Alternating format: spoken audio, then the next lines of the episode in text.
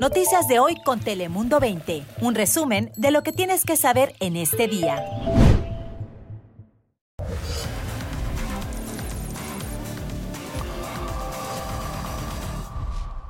Hola, ¿qué tal? ¿Cómo estás? Te saluda Fabián Bouzas. Bienvenidos a Dale Play feliz inicio de semana. Ya sabes que aquí te contamos las noticias más importantes de las últimas horas, así que, como siempre, arrancamos con nuestro top 5 de hoy. Bienvenidos.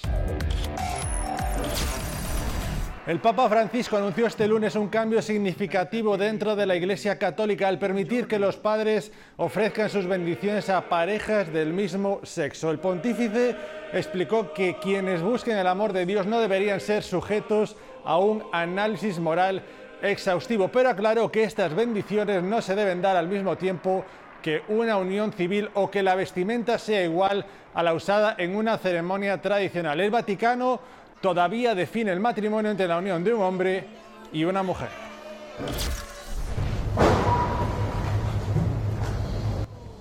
Y ahí lo escuchan, es el sonido del impacto de un vehículo contra uno de los autos de la caravana presidencial del presidente Joe Biden y su esposa, quienes salían de visitar su cuartel de campaña en Delaware. Tras el choque, el servicio secreto, como ven, rodeó al conductor. Tanto el mandatario como la primera dama resultaron ilesos en el incidente. El caso está bajo investigación, pero no hubo mayores problemas y todo se quedó en un susto.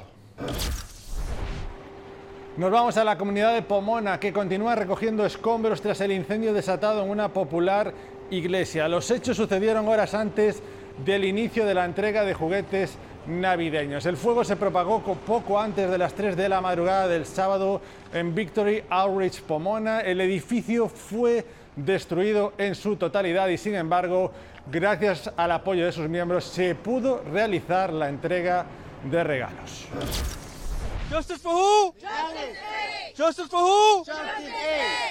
Y ahí lo escucharon. Hoy hablaron los abogados de ocho personas arrestados por una protesta en la estación de la policía de Victorville. La manifestación fue el 24 de septiembre. Los arrestos ocurrieron tras tres meses de investigaciones. Las autoridades alegan que los acusados agredieron con spray pimienta a una persona y obstruyeron la labor de los oficiales, pero los acusados alegan que todo esto es mentira. La protesta del 24 de septiembre, recuerden, surgió a raíz de un incidente en la preparatoria Víctor Valley cuando un oficial del sheriff del condado de San Bernardino presuntamente agredió a una estudiante de solo 16 años de edad.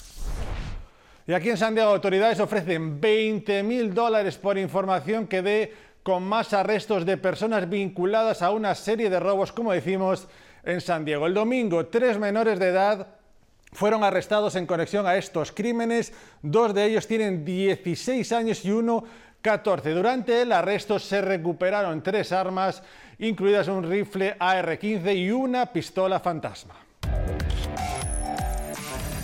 Y en nuestro segmento de TIS ya estamos muy cerquita de la Navidad y atención también del solsticio de invierno, porque como saben oficialmente el invierno comenzó a principios de diciembre, pero el invierno astrológico, el conocido como solsticio de invierno, tiene lugar este jueves 21 de diciembre. Ese día será oficialmente el día más corto del año. Y aquí les damos algunos detalles de este interesante fenómeno. Escuchen.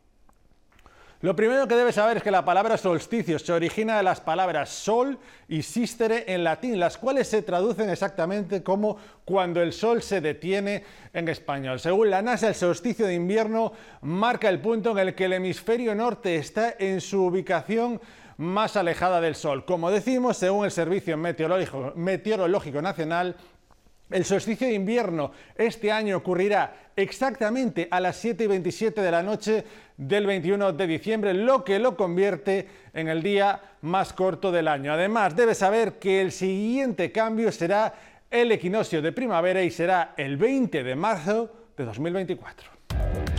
Mi hija pues le encanta esa playa. Cuando ella escuchó y vio en las noticias todo lo que pasó, eh, me dijo que ella iba a hacer dibujos para ayudar a la gente. Y escuchan esta bonita historia. Son las palabras de Susi, una madre de San José que, motivada por la iniciativa de su hija Sara, está recaudando fondos para ayudar a los damnificados del huracán Otis en Acapulco. Usando su creatividad, como escuchó, hace los dibujos y como menciona su mamá, ese dinero irá para los acapulqueños que al día de hoy siguen todavía afectados tras este terrible fenómeno meteorológico. Y escuchen esto, esta iniciativa es increíble y puede ser beneficiosa para muchos jóvenes de nuestro condado. En el condado de Ventura tiene hasta 120 becas para que estudiantes puedan comenzar su etapa universitaria. Tome nota porque vale mucho la pena. Grecia Carrillo nos dice cómo solicitar estos fondos. En el condado de Ventura, una oportunidad única se despliega para los interesados en seguir con sus estudios universitarios. Tenemos más de 120 becas para cualquier tipo de estudiante que va a estudiar en el colegio o en una una escuela de oficios. Es a través de la página bccf.academicworks.com que se debe de ingresar para realizar la solicitud que estará vigente hasta el 19 de enero del 2024. En esa página de internet deberá de compartir una copia de su expediente académico que muestre sus calificaciones. También necesitan el nombre y dirección de, correo electrónico de dos referencias. Una referencia tiene que ser uh, uh, de la escuela que asiste actualmente los amigos o familiares infelizmente no pueden servir como referencias. algunas becas de BCCF requieren que los solicitantes también demuestren necesidad financiera, pero no todas. Pero algo muy importante señala también el evaluador de solicitudes de becas, es la carta de presentación del alumno. El ensayo es clave para hacerse acreedores a las becas que ofrece Ventura County Community Foundation. Lo que yo busco en los ensayos es es lo que da al fondo del estudiante, lo que los hace especial y por qué se merecen la beca. La amplia gama de becas disponibles van desde los 500 a 10 mil dólares y muchos de los solicitantes pueden adquirir hasta más de una. El año pasado, el BCCF otorgó más de 400 becas a los residentes de su condado. Esas becas pueden ayudar a que sí vayan a un colegio, a que realicen sus sueños, a que, a que alcancen sus metas. Las becas no solo ofrecen un alivio financiero significativo, sino que también brinda acceso a recursos, mentorías y redes de apoyo que enriquecerán la trayectoria educativa de los estudiantes. Ahí lo escucharon, magnífica oportunidad para miles de jóvenes en nuestro estado. Y vamos ya con temas de inmigración, porque Aduanas y Protección Fronteriza enfrenta una segunda demanda por las condiciones en las que permanecen los solicitantes de asilo en los campamentos al aire libre entre San Diego y Tijuana. Marinés Zavala nos amplía. La tristeza, pero es por un mejor futuro. O sea, el que no arriesga, pues no gana, ¿verdad? Y venimos por una oportunidad. Brincar del muro, dicen siempre, es la primera opción para llegar. Sin embargo, dice Edna, ella prefirió pasar por debajo para evitar accidentes. Me dio miedo, me dio bastante miedo, pero pero ya que... Sin embargo, este sábado esa opción se veía nublada por las imágenes de las ambulancias y los cuerpos de los migrantes amarrados a las camillas en busca de atención médica. Imágenes que dicen los voluntarios se repiten semana con semana. Sí, dos semanas pasadas había tres ambulancias, tres muchachas una se quebró dos, los dos pies, una se quebró la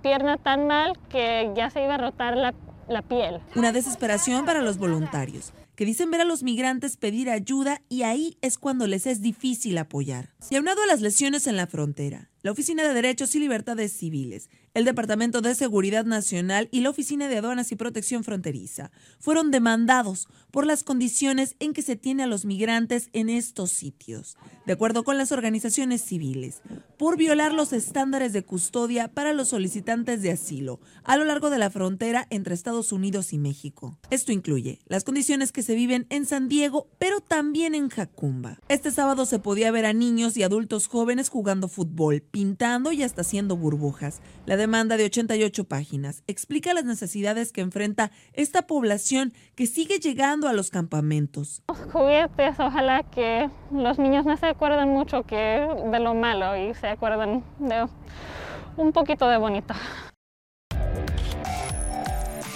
Vamos con lo último, porque la aerolínea Southwest tendrá que pagar 140 millones de dólares. Esto como parte de un acuerdo tras una investigación federal por cancelar miles de viajes durante diciembre de 2022. Esto afectó a unos 2 millones de viajeros. El caos comenzó por condiciones de una tormenta invernal, haciendo que se cancelaran los vuelos y se reajustaran horarios de pilotos y otro personal de vuelos.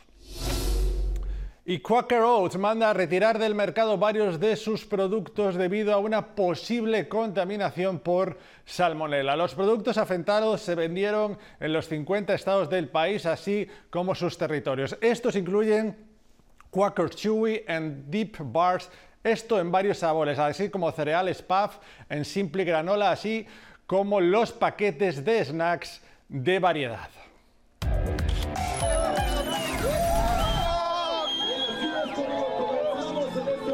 Y escuchen la alegría, son sonidos del momento en el que miles de personas vestidas de Santa Claus salen corriendo en la Ciudad de México. Esto como parte de la quinta edición de la carrera de Santas en esa ciudad. Y escuchen los datos, porque incluso unas 2.500 personas y 250 mascotas participaron en los diferentes recorridos de media 3 y 6 millas en la capital de México. Este evento nació gracias a dos hermanas empresarias y su amor por la Navidad. Ellas esperan el número de participantes pueda llegar a los 10.000 en un futuro. Seguro que lo van a conseguir porque cada vez este tipo de iniciativas van más y más a mayores. Nosotros hasta aquí llegamos hoy aquí en Dale Play. Muchas gracias por acompañarnos, gracias por su confianza. Por supuesto, no se olvide seguirnos en todas las plataformas o también escucharnos, pueden hacerlo en nuestro podcast cada día. Nos volvemos mañana. Cuídense mucho.